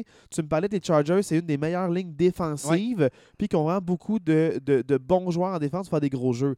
Fait que moi, que tu as une, une défensive qui est supposée être super bonne, qui accorde 37 points, euh, moi, c'est ça qui me, qui me choque. Là. Parce que les matchs qu'ils ont perdu, ils n'ont pas accordé 37 points, Non. les Chargers. C'est des matchs où ils étaient juste pas capables de marquer tant de points que ça. Des fois, ils perdaient parce qu'ils marquaient 20 points ou 17 points. Là, ils ont accordé 37 points. Mais moi, les Seahawks, je te le dis depuis deux semaines, pas depuis le début, Non, non. depuis Oui. deux semaines. euh, j'ai hâte de voir la suite parce que je pense qu'ils vont avoir une fiche gagnante et ils sont sur une belle trajectoire. Pour vrai, moi, j'ai adoré voir cette équipe-là jouer. C'est une équipe complète. il recommence à avoir une défensive qui ressemble un peu à la défensive des, des bonnes années des Seahawks, il y a peut-être 7-8 ans, là, je ne me souviens pas exactement. Euh, beaucoup Même 10 d'inter- ans. même 10 ans. Ouais. Beaucoup de revirements, beaucoup d'interceptions. C'est une défensive qui est physique, qui fait peur. Euh, à l'attaque, Geno Smith, c'est un des corps arrière les plus sous-estimés de cette ligue-là. Les plus précis en ce moment. C'est, je pense que c'est le. Pas, je pense, là, je suis pas mal certain que c'est le corps arrière qui a le plus haut pourcentage de réussite sur Ouais, ses c'est pour ça passes. que je te parle de précision. Ouais. C'est euh, c'est vraiment le. le- ben, c'est sûr que des fois, ils se débarrassent du ballon comme n'importe Oui, qui. oui, là. exact. Mais euh, il y, il y a beaucoup de matchs. Là, que il y a- je pense que sa moyenne, c'est autour de 77% de passes complétées. là. C'est énorme. C'est jamais vu. Les, les bons corps arrière, Ouais, c'est autour de 68, 70. c'est, ça, c'est Lui, 10 c'est- de lui, c'est genre là. 77. C'est fou, là. Et pour moi, la saison des Seahawks a tourné quand leur running back partant s'est blessé il y a deux ou trois semaines. Ok, je parle pas de Chris Carson qui a pris sa retraite avant la saison. là. Non, je parle, c'était Pen- Penny. Penny, Penny, ouais. Qui s'est blessé il y a deux ou trois semaines. Pour moi, c'est là que leur saison a tourné. Avec PJ Walker. avec. C'est Kenneth Walker, c'est pas PJ, c'est Kenneth, Kenneth. Walker, de. Third. Un rookie qui, qui était comme numéro 2 parce que c'est un rookie. Ah, je pense que c'est KG. Il y a un deuxième. Ah, il y a euh, un middle deuxième, c'est ouais. peut-être KG en tout cas. Peut-être, ouais. Kenneth Walker. Walker, lui, Walker, Kenneth Walker. Euh, qui a pris le, le lead role euh, comme running back. euh, au- au- il est explosif, il est incroyable ce gars-là. Ça a vraiment changé leur saison parce que Penny faisait pas tant la job en début de saison. Puis lui, il arrive, puis il est incroyable. là. Fait que, fait que je pense que leur saison a vraiment tourné là. Mais euh, Penny, je pense que tu sais, c'est comme la troisième saison. Fait on savait que c'était un bon running back, mais sans plus. Il Exact. faisait la job, Ouais, c'est ça. mais il n'y avait pas tant de beaucoup de jeux explosifs.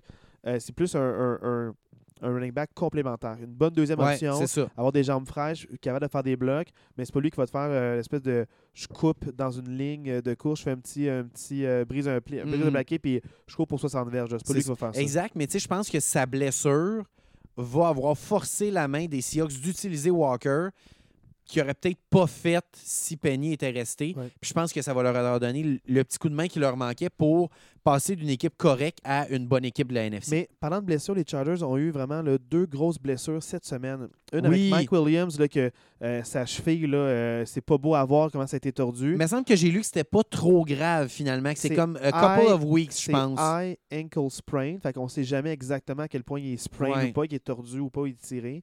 Mais euh, c'est ça, c'est que quand même pour plusieurs semaines, mais peut-être de 6 à 8, là. On sait pas, mais c'est estimé. Pour la fin de la saison, tu peux le retrouver. Peut-être avec Keenan Allen qui n'est pas à 100%, qui a déjà manqué beaucoup de matchs. Mike Williams qui manque des matchs. Euh, dans, le fond, là aussi, euh, leur corps arrière qui, est, blessé aussi aux côtes. Tu vois qu'il n'est pas encore à 100%.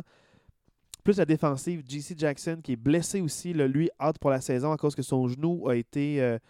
Euh, en fait, là, le genou était comme. euh, il a quitté son mécanisme. Donc, c'était pas beau à voir ça non plus. Et pour vrai, les Chargers ils ont été un peu J'aime la estropiés. façon que tu as décrit ça. Euh, J'avais pas de meilleure manière Ouais. de la décrire. Mais un peu ton opinion par rapport aux blessures des Chargers? Ben, heureusement, tu sais, là, ils s'en vont en bye week. Ça va leur donner le temps de réfléchir à tout ça.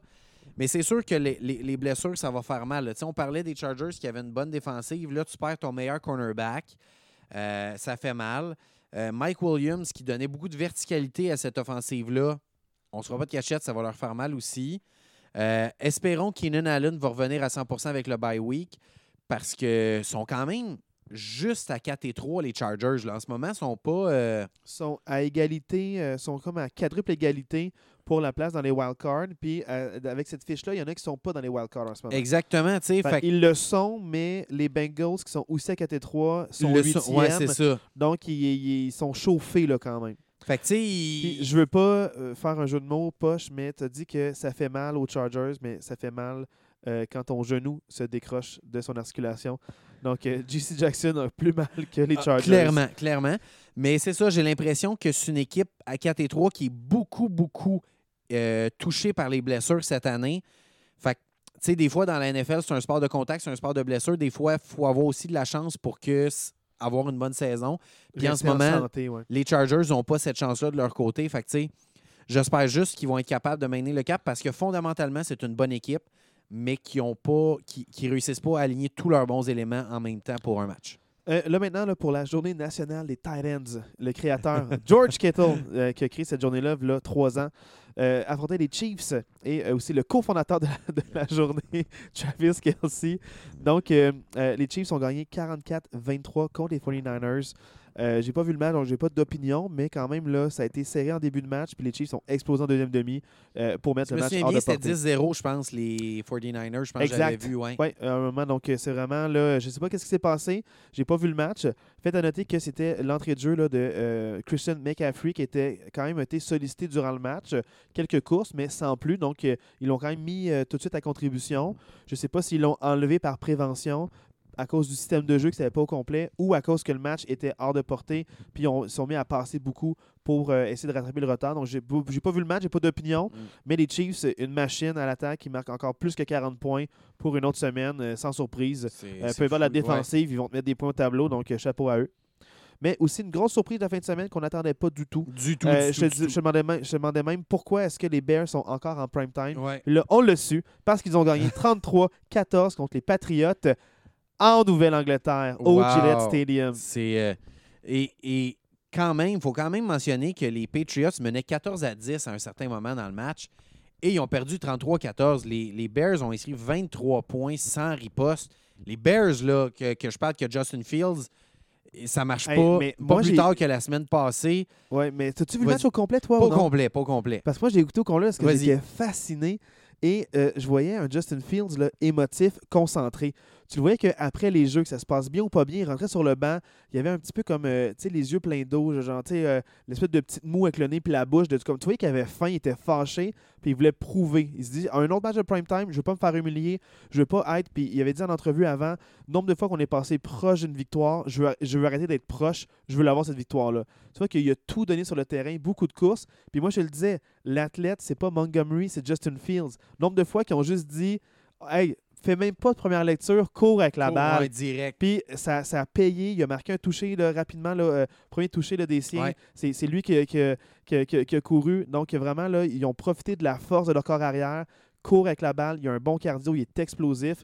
Donc, euh, euh, force-toi à le faire respecter. Puis plus ils vont vouloir te stopper, plus tu vas ouvrir des options de passe. Puis il a fait des belles passes à Mooney. Mooney a capté des belles balles. Donc, honnêtement, là, euh, chapeau là, aux receveurs là, des, euh, des Bears qui, qui, qui se ressemblaient pas par- des semaines dernières. Ils n'ont pas échappé de ballon cette fois-ci. Puis ils résistaient au plaqué euh, des Patriots qui sont vraiment vicieux parce que quand ils plaquent, ils t'amènent au sol. Puis tant que l'arbitre ne siffle pas, même 3-4 fois, il reste sur ouais, toi ça, encore. il frappe Puis il essaie de ballon, t'arracher le ça. ballon. Là. Fait que, il, il te force à garder le plus longtemps possible jusqu'à ce que l'arbitre vienne dire Ok, c'est beau, tasse-toi, je veux prendre la balle pour le prochain jeu. Puis, tu as mentionné le nom de Mooney. Je me souviens dans un podcast, je me souviens plus quelle semaine, on avait dit qu'il était complètement absent. Je pense que c'est peut-être la semaine 3 ou semaine 4. Les 3 ou 4 premiers matchs de la saison, il était complètement absent, Mooney. Mais là, tranquillement, il commence à reprendre du poil de la bête. Puis on l'a plus vu, là. euh, on l'a plus vu dans le match d'hier. Ben, hier, parce qu'on enregistre le mardi, là. Mais euh, on l'a vraiment plus vu dans le match d'en fin de semaine. Fait que, euh, Puis, fait que chapeau. tu as écouté le, le début du match. Ouais. Toi, comment tu as trouvé la transition de, euh, de corps arrière de Mac Jones oui, c'est vrai, parce qu'on n'en a à- pas parlé. à- là, est-ce que c'est Zap ou Zappy? Zappy? En tout cas, les- il disait Zappy. Zappy. Donc, Mais- euh, est-ce que euh, comment tu as trouvé la transition rapide de Jones à Zappy? Ouais, ceux qui n'ont pas écouté le match, juste pour votre, euh, votre information, on ne savait pas trop avant le match qui allait starter. Belichick a annoncé quelques heures avant le match que c'était Mac Jones qui allait starter le match. Puis euh, après quoi? Après deux possessions? Après deux possessions, À je la pense? troisième. Trois- C'est ça. Deux possessions, un punt. Il y, a, eu une interception à sa troisième séquence à l'attaque. Puis après ça, ça. ça. a été Zappy qui est allé sur le terrain. pour, pour tout le match. Je sais pas, dans le sens que ni l'un ni l'autre a été très bon, là, dans le sens que Mac Jones n'était pas très bon dans ses trois possessions, mais Zappi n'a pas montré grand-chose non plus dans le reste du match. Ça Contre- dépend. Il y, a, il y a- il y a deux. En fait, les deux touchés des Patriots, c'est pas compliqué. C'est les deux séquences à l'attaque qui ont suivi son entrée. Son- Puis après, plus rien. C'est ça. Mais ça a été deux jeux explosifs. Un, Jacoby Meyers, Meyers, qui ouais. a pris la balle, puis avant qu'il soit touché par le défenseur Oui, des Bears, fait a un de réussi à grenouille, hein? Ouais, c'est sauter. ça. et assez tiré assez pour faire marquer un toucher. Donc, c'est un jeu spectaculaire.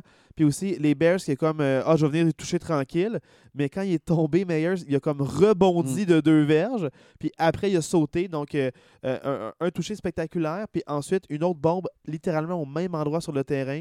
Mais là, qui a été stoppé. Puis ensuite, un jeu de course pour marquer le toucher. Avec euh, Donc, Ramondre Stevenson. Finalement, les Bears, c'est deux jeux explosifs qui ont mené à des touchés les Patriotes. Puis sinon, les Bears ont été solides. Interception aussi, dans le fond, là, quand même spectaculaire. Donc, des revirements qui ont été, qui ont été causés contre les Patriotes. Ouais. Euh, je sais que dans notre fantasy, on se battait pour la, def, pour la def des Pats. Mais merci, Marc, d'avoir euh, oui, je me suis des sacrifié, waivers en premier, d'avoir pris. Puis tu m'as forcé à prendre la def euh, des Cowboys. Cowboys qui a fait 27 solide. points. 27 points. Donc, euh, on parlera pas trop de fantasy, mais on attendait la def des, des, des Patriots. Dans ce match. Surtout dans, ce match-là. parce que les Bears avaient de la misère à mettre des 10 points Ben au oui. tableau. Puis c'est les Bears qui surprennent euh, à l'extérieur. 33-14. Chapeau pour les Bears. Une belle victoire pour faire du bien aux partisans. Parce qu'on parlait, dans le fond, de- d'attente là, des partisans, beaucoup de défaites crève-cœur, Mm. euh, où est-ce qu'ils étaient toujours proches. Chapeau à eux, ils ont faim, ils veulent se prouver. Donc, euh, je souhaite le meilleur pour la suite parce que euh, j'aime pas ça voir, en fait, des équipes qui sont dans le bas fond tout le temps puis qui sont la risée de la ligue. Tout le temps à C'est des professionnels, ils sont bons, il y a du talent là-dedans. Ils ont un excellent jeu au sol. C'est l'équipe qui court le plus avec la balle, qui gagne le plus de verges, toutes positions confondues. Montgomery et Herbert, c'est un duo exceptionnel. Là. Oui. En plus, rajoute Justin Field qui a une troisième Mm. option. Plus des fois, les receveurs de passe font des jet sweeps puis ils font des courses finalement. Donc, euh, moi, je, je dis tout est possible pour les Bears. Ils pourraient, se- surtout dans la NFC, il n'y a pas grande fiche gagnante.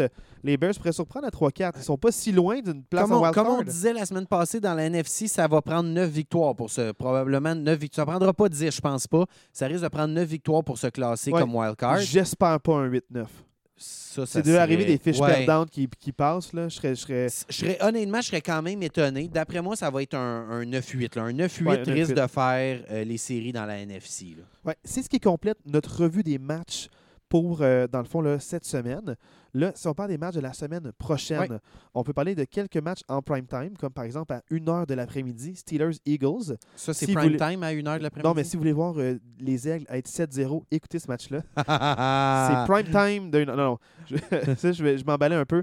Mais on les, parlons des vrais matchs prime time. Là, il y a un match à Londres qui va se dérouler dimanche matin, donc plus de football pour vous. Yeah, ça, on aime ça. Mais le premier match prime time, là, c'est comme deux équipes qui euh, en arrachent un peu, euh, qui sont pas constantes. C'est les Ravens Buccaneers le jeudi qui s'en vient.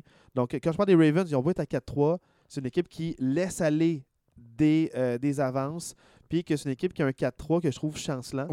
Donc, euh, contre des Buccaneers qui sont chancelants, mais qui sont en, en top de leur division. Donc, c'est Euh, deux sont- équipes qui sont en top de leur division. encore top de leur division, oui, les parce que les Buccaneers? Falcons ont perdu, puis les Buccaneers ont Ben gagné contre oui, les Falcons. ils sont 3-4 puis ils sont premiers. Wow! Ouais, ils sont premiers qu'une fiche perdante. Je parlais d'un Ouais, euh, d'un d'une équipe. 8-9.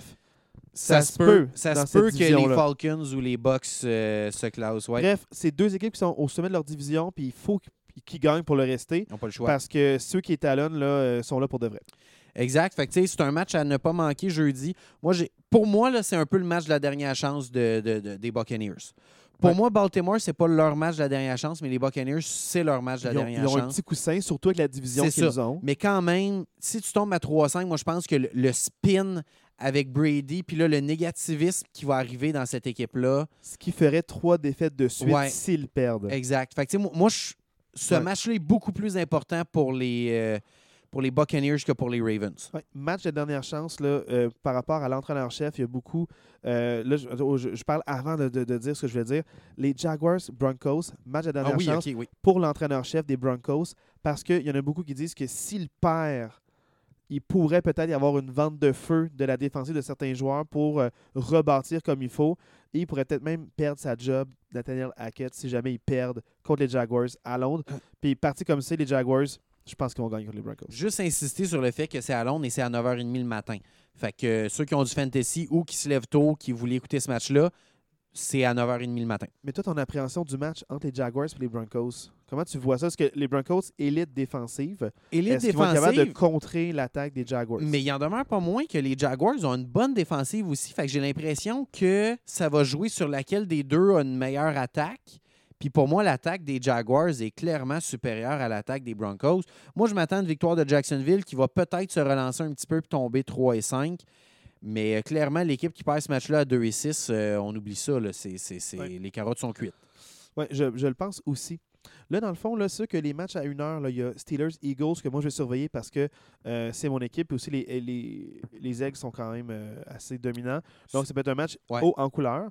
Les matchs de 13 heures, là, il y a aussi Panthers contre Falcons qui peut être intéressant pour voir si les Falcons vont gagner puis peut-être talonner un peu les Les Buccaneers. Buccaneers. Je leur souhaite, mais les Panthers ont créé la surprise euh, avec un 21-3. Ouais. Donc, euh, qui sait? Il y a Bears Cowboys aussi à euh, 13 heures. Je veux juste, je veux juste mentionner, là. Je, je dis ça comme ça. Mais mettons que les Buccaneers y perdent là, jeudi. Mettons là. Tu t'en vas où? Puis que les Panthers y battent Atlanta, on se ramasse la semaine prochaine au podcast, puis c'est les Panthers qui sont premiers de leur division. Oh my God. Je, je veux juste, je lance ça comme ça, mais c'est quand même vrai. 3 et 5. 3. Oh mon Puis Dieu. c'est les Panthers qui vont avoir la meilleure fiche dans la division, fait que c'est les Panthers qui vont être premiers. Hey, J'espère pas tenir ce discours-là la semaine prochaine. Ça serait fou. Je tenais quand même à le mentionner parce Oh my que c'est quelque chose qui pourrait arriver qu'il y a une semaine, on limogeait le coach, on envoyait Christian McCaffrey puis Robbie Anderson, Et, puis on pourrait se ramasser que deux semaines plus tard, cette équipe-là est première de sa division. et là là. C'est une possibilité. Et là là là là. Fait que oui, ce match-là est quand même intéressant à cause de cette possibilité-là. Je pense que ça peut être un match qui peut être intéressant à regarder. OK, parfait. Mais, wow! Mais moi, je veux, je veux, j'ai hâte de voir le résultat, mais peut-être pas le match. Non, ouais, c'est ça, ouais, Il y a d'au- d'autres options à Ouais. 13 heures. Il y a aussi les Bears Cowboys qui promettent d'être un bon match. Oui, moi, ça m'intéresse, avec, surtout avec la façon que Chicago est sorti lundi soir euh, contre les Patriots. Moi, j'ai hâte de voir ça parce que Dallas a une très bonne défensive. Mais c'est ton devoir de match. Oh, yes! C'est pas, content de voir c'est ça. pas tout d'avance. Puis, euh, je veux juste spécifier deux choses. Oui. Les Cowboys, à cause de la défensive, Dak Prescott n'a pas eu à faire grand-chose. Non, c'est ça. Fait dans le fond, là, je veux voir, euh, avec son deuxième match, il va avoir plus d'aisance. Peut-être qu'il a testé son pouce de la main qu'il lance. Donc, j'aimerais que tu, tu vois plus les Cowboys. euh, comment fonctionne l'attaque. La def, tu m'en as déjà parlé longtemps. L'attaque avec Dak Prescott, son retour, comment ça se passe. Parfait. Puis maintenant, est-ce que les Bears vont pouvoir continuer à mettre des points sur le tableau malgré la défensive élite qu'ils affrontent en ce Mhm. moment? Donc, c'est un match que je ne sais pas ce qui va se passer. Ça peut être super serré, deux hauts scores, beaucoup de revirements. Moi, c'est sûr que c'est un match qui risque d'être haut en couleur. Euh, je sais, si c'était pas des Steelers, je pense que je l'écouterais ce match-là. Parfait. Mais OK. c'est comme ce match qui m'intéresse, je vais Cool. dans cette optique-là. Je te le donne, Je mais suis très content. pour Je suis très Dak Prescott. content de revoir mon joueur préféré de la NFL jouer. Cordarrelle Patterson. Non, Ah, c'est pas lui? non, c'est CD Lamb, mon joueur préféré. Non, c'est pas vrai. Je pense qu'il est peut-être ça- dans un top 100, il est pas là. Il est même pas là. Il est pas là. On fait un top 100, il est, Il pas, là. Marc, m'en pas aux auditeurs. M'en pas aux auditeurs. Euh, euh, là, dans le fond, faites à noter, euh, on parlait de, de, euh, de séquences euh, victorieuses pour les Dolphins. Ça devrait se poursuivre. Il faut que ça se Il poursuive. faut que ça se poursuive pour eux. Dolphins contre les Lions, Lions. avec les attentes que les Dolphins ont, puis avec le retour de Tua, ils se doivent de gagner ce match-là. Ce match à ne pas échapper et rester concentrés. Les Lions peuvent toujours surprendre. Euh, donc, c'est sûr que c'est un match la, qui la seule chose, devrait, euh, la ouais. seule chose, DeAndre Swift est supposé de revenir pour ce match-là. Puis Saint Brown, euh, lui, Saint Brown, c'est pas clair, on sait pas ce qui arrive. Mais si Saint Brown et DeAndre Swift sont là, on, on revient avec une attaque complète comme Détroit avait dans les 3-4 premiers matchs de la qui saison, marquait, qui marquait beaucoup de points. ouais. comme 35 points en moyenne par match. Fait que, tu sais, si DeAndre Swift est là, puis Amon est là, ça peut donner quand même un match pas pire, À je pense. surveiller, Ouais. surtout si les Lions ont un alignement complet. Mais c'est un match qui pourrait nous surprendre. Il ne faut pas être surpris si les Lions gagnent. Non, Parce absolument. que là, ils ont une coupe de défaites, puis ils se battent par fierté. Donc, euh, let's go pour eux. Cardinals, Vikings, c'est quoi ton appréhension pour ce match-là? Moi, c'est un match que je veux voir. Là. Euh, je, je sais que ça va être mon devoir de match Chicago-Dallas, mais c'est un match que je vais regarder probablement en différé ou euh, en reprise, Parce peu que importe. Cars là. à 3-4. Cars à ton coup de 3-4, tu veux pas tomber à 3-5. Tu veux pas échapper ce match-là. Puis Minnesota, moi, depuis le début de l'année, que je te dis, ah, je suis pas tant convaincu par cette équipe-là. Puis là, Arizona, avec tous les éléments qui reviennent, Connor est supposé de revenir. Hopkins va être là. Anderson Mais va ma, être là. ma question pour toi, c'est, euh, tu sais, je t'arrête avec ton énumération de joueurs qui vont être là, parce qu'il y en a 53 de chaque côté. Mais là, les Vikings à 5-1, s'ils gagnent contre les Cards, qu'est-ce que ça veut dire pour les Vikings selon toi? Ben, si, si les Vikings gagnent ce match-là, euh, clairement, ils gagnent leur division. Là, euh, Tu sais, Puis même en ce moment, les Vikings, ils ont plus tant à regarder derrière pour leur division. Moi, je pense qu'en ce moment, les Vikings vont se battre beaucoup plus pour essayer d'aller chercher soit le bail ou le C numéro 2 pour essayer justement d'avoir un parcours éliminatoire à domicile ou un peu Parce plus facile. là. 5-1, ils sont encore en file pour ça. Là, Ah, ben oui, ils sont juste à un match des Eagles. Là. Ouais. Fait tu sais, les Eagles, on se le dit, ils n'auront ils auront sûrement pas un- une fiche parfaite. Avec là. la division qu'ils ont, les Giants et un les match. Cowboys, ils ont fini par perdre là, dans Tout cette temps. division Je ne vais pas être surpris qu'ils perdent un match. Je vais peut-être être surpris de la façon puis de Ouais. l'équipe qui a- sur qui ils vont avoir cette défaite-là. Mais je serais pas surpris qu'ils perdent euh, deux, trois matchs. Mais euh, j'ai hâte de voir ça être aux mains de qui de quelle manière. Surtout. Ouais. Fait que, moi, c'est un ouais. match qui m'intéresse. Minnesota, j'ai hâte de voir parce que les derniers matchs, ils ont gagné, mais euh, tu sais, Dalvin Cook, on s'en parlait, c'était pas très éclatant. Justin Jefferson, des hauts et des bas. Fait que j'ai hâte de voir ce match-là. Moi, je pense que si les Vikings perdent, tu continues à douter. Mais Oui. s'ils gagnent, ça, confirme ouais. quelque chose. Exact. Pour les Cards, par contre, là, parce que c'est une division extrêmement relevée avec Seattle, avec les Les Rams, Rams, les 49ers. avec les 49ers. Donc, c'est toutes des équipes qui peuvent surprendre et qui sont extrêmement bien coachées. 3-5. Pour les Cards, euh, tu peux pas tomber à 3-5. C'est un must-win. Ben, s'ils perdent, ça dire quoi pour les Cards? Toi, toi, t'abandonnes même si c'est Pour 3-5? moi, si les Cards tombent à 3-5, pour moi, c'est fini. Parce qu'avec avec, Avec, la ouais, division qu'ils ont, ils reviendront pas de, ils reviendront ouais. pas d'un 3-5. je comprends. Là, Raiders, on, on ouais, parle des Rams et des 49ers. Ils ont les Seahawks aussi là, dans leur division. Là. j'ai des amis Seahawks en Ok, premier. ok, c'est ça. Je, je, je, je Parce que comme ils pas. sont dans le top, j'ai nomme en premier. Voilà, c'est ça. Fait que tu sais, avec Seahawks, Rams puis 49ers, tu tombes à 3-5. Bye bye. Ouais. Euh, là, Pas Raiders. Saints, euh, ce match-là, euh, une équipe à 2-4, une équipe à 2-5. Pour moi, les Saints, on se le disait, c'est fini. Crise identitaire. Camara est sorti des journaux en plus, mais des journaux, avec les journalistes. Là, Ouais, ouais. pour, euh, il n'a pas écrit aucune chronique. là. mais euh, euh, il, il a signé pour dire on joue pas comme les Saints jouent. Fait que soit ça peut rallier les troupes, soit ça peut faire que la chaîne du Mm. Bessic débarque. Fait que, euh, hey, ça fait trois fois que je parle de Bessic. Je pense qu'il faut que je m'en achète un. Euh, Voilà. Mais euh, là, les Raiders, eux, ils, ils viennent d'avoir une victoire. En Ils fait, ça fait deux un- de suite, là, Ouais, Las vrai. Vegas. Ça fait, il y a eu une victoire, leur bail, une autre victoire. Non, il n'était pas à 0-4. Il était- c'est non, pas deux de suite. Non? Non, non. Non? T'es sûr de Non, ça? il était à 0-2, 0-3, 1-3, 1-4, 2-4. Ah, Peut-être. Je, je me suis trompé dans leur. euh, dans leur. euh, Oui, c'est vrai. Ah oui, mais oui, c'est vrai. En fait, là, ce qui arrive avec Las Vegas, c'est qu'ils ont perdu. Ça. Ils ont perdu leurs trois premiers matchs. Ils ont battu les Broncos. Ils ont perdu par un point contre Kansas City. Ouais. Bye week. Puis là, ils viennent de gagner une victoire assez convaincante. Fait que, tu sais, ils sont comme sur, quand même sur une bonne séquence, Las rappelais bien, Vegas. 2 de 3, plus le bail. C'est ça, plus le bail. Là, Judge Jacobs en feu, puis ils ont réalisé que, ah ben oui, si j'abandonne pas mon jeu au sol, j'ai des choses qui se Exact. passent. Fait que, tu sais, ils sont quand même sur une trajectoire positive, Las Vegas. Fait que moi, je serais pas étonné que Las Vegas gagne ce match-là. En fait, je serais bien étonné que les Saints gagnent. Moi aussi, surtout de la manière que ça s'est joué, puis les troubles à l'interne Ouais. des Saints, là, euh, je les vois pas peut-être revenir dans ce match-là. Puis la défensive, là, beaucoup de blessures importantes aux Saints.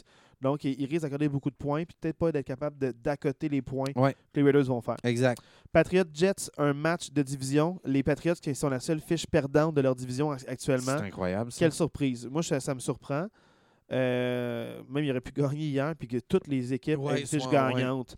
Mais Jets, Patriots, ce match-là, il est super important. Oui, moi, c'est un match que j'aimerais regarder à une heure si j'étais vous. C'est un match qui peut être Mais intéressant. c'est pas ton devoir de match. C'est pas mon devoir de match, mais ça reste que je pense que c'est un, un match qui est intéressant. euh, de voir justement si euh, la perte de Brees Hall, l'ajout de James Robinson, on en a un peu parlé tantôt que Exact. les Jets. Et là, c'est le temps d'en parler. Qu'est-ce que ça peut amener aux Jets? Euh, Robinson, qui est quand même un running back tout étoile. Un, un running back pour vrai, je, je sais qu'il a perdu son spot de numéro 1 à Travis Etienne, mais dans les deux, trois dernières années, c'était le seul bon joueur dans l'attaque des, des, euh, des Jaguars. Euh, Constant. Bon, con- il y avait con- d'autres bons joueurs. Oui, mais il, il mais était il là avait à chaque flashs, semaine, ouais. il était là. À chaque semaine, il se présentait, il était constant. Puis, honnêtement, moi, je lève mon chapeau à Jacksonville de dire Hey, t'as perdu le spot de numéro 1. Tu as une occasion d'aller être numéro 1 ailleurs Mais- encore. Je trouve que c'est une belle marque de respect envers ce gars-là. Ouais, mais juste pour rappeler, c'est que Travis Etienne, il était blessé tout l'an passé. Oui, aussi. Enfin, dans le fond, il a été drafté il y a deux ans. euh, blessure euh, qui a mis fin à sa saison, je pense, à cause, de- même avant les matchs préliminaires, là, les, dans, dans les, durant l'été, euh, chirurgie, un an complet au repos. Puis là, il revient en force, puis il est revenu là où il avait laissé, avec une belle promesse, une belle explosivité. Puis ils ont dit, c'est clairement lui de lead back. Puis ils ont su profiter de l'occasion pour dire, là, nous, on est à 2-5. On a deux bons running backs. On peut aller chercher peut-être du capital pour la saison prochaine sans abandonner la saison actuelle. Puis dire, hey Robinson, on va donner quoi en échange. Puis toi, tu vas pouvoir être un running back numéro un. Chapeau aux Jets d'être allé d'être allé Ah, ah, chercher. ben oui. Parce que là, c'est là que le message clair que ça envoie. Les Jets, comme on se parlait tantôt, c'est que euh, le GM se dit on a une fiche de 5-2, on est dans les tops équipes, On, est là, dans ouais. une place en série éliminatoire, on va pas bâtir pour l'an prochain, c'est maintenant. Dans la NFL, euh, si tu gagnes un Super Bowl, tu es, correct pour 20 ans après d'un succès. Là. Parce que ton Super Bowl justifie, le, Oui. justifie ça. Dans le fond, pour les Jets, ça est important, puis ils abandonnent pas, puis ça donne un bon message aux joueurs que, hey, nous, c'est pour de vrai, toi, prends ça au sérieux. Exact. Puis, Pour- va finir par revenir. Je pense pas qu'il est out pour oui, la saison. oui, c'est son torn ACL. Ah, ACL, ah, puis bon, ACL, ça se peut même qu'il manque le début de l'année prochaine. C'est vraiment Je long. retire un ce que j'ai dit, on va couper Ouais, au montage. C'est vrai. Euh, Brees Hall, c'est fini pour l'année. Ah, dommage. Mais je trouve que c'est une belle acquisition parce que Carter, on en parlait. Je pense pas que c'est une option viable comme numéro un. Puis, Fait que, juste te dire, c'est que là, tu parlais de quelque chose, OK? Puis je veux quand même en parler aux, aux- Oui. aux- aux éditeurs. C'est qu'il y, y a comme un cliché qui arrive là. Tu parlais qu'un bon jeu au sol ouvre le play action. Fait, dans le fond, eux, c'est un peu différent. C'est que les Jets, c'est pas que le jeu au sol ouvre le play action. C'est que le jeu au sol, tu vas tellement le respecter que ça fait que les receveurs sont couverts à un contre un. Fait, dans le fond, c'est sûr que c'est pas tant du play action, c'est plus du je lis mes lectures, puis là, tout d'un coup, oh, je dois sortir de ma pochette en courant pour ma vie, puis il y a un jeu qui va se passer avec des receveurs. Fait, dans le fond, là, c'est vraiment un jeu au sol établi, un peu comme celui des Titans. On, tu sais que tu sais qu'on va courir, mais tu vas pas être capable de nous arrêter parce qu'on on est meilleur que toi. Fait exact. sais, dans le fond, c'est vraiment un, on installe notre jeu au sol, puis on peut t'attaquer dans le milieu, ces lignes de côté, puis tu n'as pas le choix de nous respecter. Fait que c'est pas tant le play action que ça ouvre, le ah, je, je donne pas. Parce que le play action, c'est je fais comme si j'allais donner à mon running back, Mm. mais finalement, je vais passer. Parce que des fois, ils vont le mettre sur le côté, puis ils vont faire une passe. Il n'est pas toujours en arrière avec euh, le play action. Ils en font, comme toutes les équipes font, mais c'est pas leur gagne-pain. Leur gagne-pain, c'est tu sais qu'on va courir, tu peux pas nous arrêter. Puis là, on va te brûler, on va te brûler. Puis des fois, on va faire un peu comme une espèce de, de- des deux jeux rapides. Tu peux pas faire des permutations. On, puis on va t'attaquer là où euh, tes joueurs sont peut-être moins athlétiques, puis on va t'avoir là-dessus. Mm. Fait que, tu sais, les Jets, c'est pas dans le play action, c'est vraiment là. euh, euh, On- on leur identifier, c'est on va te courir d'en face. Puis de, de temps en temps, on va tenter la bombe. Fait que t'as pas le choix de mettre des gens athlétiques sur le terrain Ouais, aussi. fait que, fait que non, moi je trouve que pour les Jets, c'est vraiment un bon move. Ça envoie un message, tu sais, puis en ce moment, les Bills sont à 5-1, les Jets sont à 5-2. Fait que, tu sais, ils sont pas à des années-lumière des Bills. Je pense quand même pas qu'ils vont gagner leur division. Non, mais il y a beaucoup de compétition dans cette Il y a division-là. beaucoup de compétition dans cette division-là, mais il en demeure pas moins qui sont en ce moment, c'est la première équipe dans les wildcards.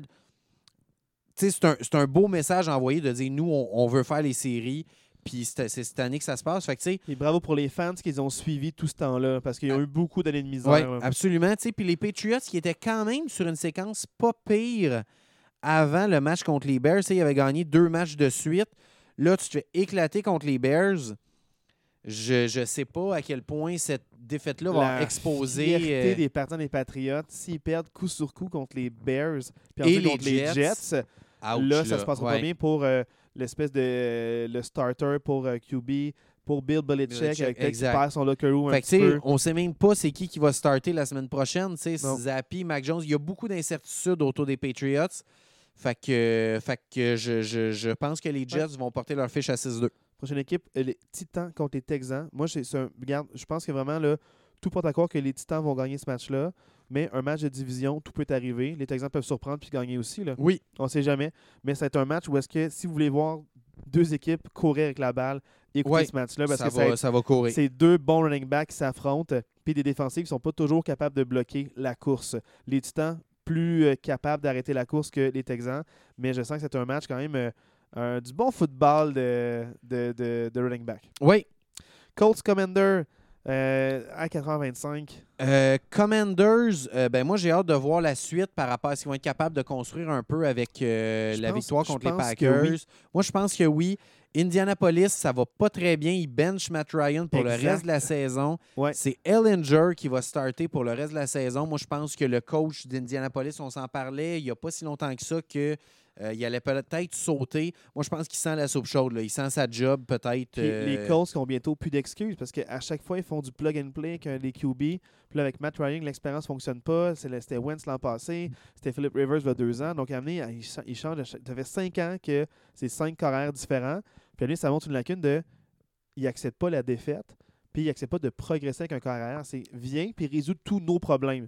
Mais c'est pourquoi c'est quelqu'un de l'externe Ouais. qui doit arriver puis régler tes problèmes. Régler ça à l'interne, il y a quelque chose qui se passe pas, puis l'attaque ne fonctionne pas. Est-ce que c'est un schéma? Est-ce que c'est les joueurs? Est-ce que c'est le QB? Là, c'est quoi la prochaine excuse? Moi, je me le demande encore. Mais il en demeure pour moi que je ne pense pas que c'est le match à regarder à 4 Non, heures. Mais, Parce euh, que à 4h25, il y a Giants Seahawks. oh, sont deux ça, fiches c'est un gagnantes. match. Puis ça, c'est ça pour moi, c'est le match de 4h25. Ça, ça pourrait être un match de série. Ça, ça se peut qu'on revoie ce duel-là en séries éliminatoires. C'est le match à 4h25. J'ai très, très hâte de voir ce match-là. Les Seahawks avec une attaque potente contre une Ouais. défensive excellente. Exactement. Euh, Giants euh, qui ont un excellent début de saison. Les Seahawks qui sont sur une lancée. J'ai vraiment hâte de voir ce match-là. Moi, très, hum- très humblement, je pense que les Seahawks vont gagner. Je, moi, je vais être franc avec toi, je le sais pas. Mm. J'ai pas de. Je me vois bien avec un score de dire Ah, c'est 37-34 ou genre Ah, c'était 13-12. Genre Ouais, un c'est score ça, pas ouais, possible, genre être- 12 ouais. points. Je sais même pas mathématiquement comment ils font pour 12 points à, à- Quatre- à quatre part bottés. 4 placements. Ah, merci. D'abord, euh, comment ils font pour euh, 11 points? 11 points? Un botté puis un euh, touché converti de deux points. Tabarouette. OK, je sais comment d'abord. Bon, mais tu sais, peu importe le score, mais je sens que ça peut être un match où est-ce que les défensives peuvent prendre contrôle du match, mais les attaques peuvent trouver des solutions en deuxième demi puis exploser. Ouais. Fait que je sais pas ça va ressembler à quoi la première demi, mais je sais que je vais avoir peut-être droit à deux demi complètement différentes. Puis autre, autre match aussi que je trouve important, C'est- ça, c'est un match historique. 49ers contre les Rams, c'est cette guerre-là entre les deux qui se poursuit. Là, c'est sûr que les Rams à 3-3 puis les 49ers à 3-4. Historiquement, en saison, les 49ers qui ont le numéro des Rams. Mm. Donc, est-ce qu'ils vont pouvoir se ramener à 4-4, mettre une défaite euh, des Rams, puis euh, dans le fond, être 2 en 2 contre, euh, contre les Rams cette saison-là? C'est un match toujours haut en couleur. Puis les coachs, ils se respectent énormément. C'est deux qui ont coaché ensemble par les années passées. Donc, ils ont, ils ont beaucoup de respect. Puis c'est deux équipes assez avec une identité tough. Donc, euh, je ne sais pas si je veux voir ça, mais. Euh, tu n'auras pas le choix parce que c'est ton devoir de match. ah non, euh, je dis, non, non, non, non, c'est pas. euh, pour de vrai, je suis content. C'est ton devoir de À match. 4h25, tu as Commander Colts, Giants Seahawks. Là, tu me dis 49ers Rams. 49ers Rams. Moi, je veux que tu me, je veux que ailles me dire est-ce que Christian McCaffrey a un impact?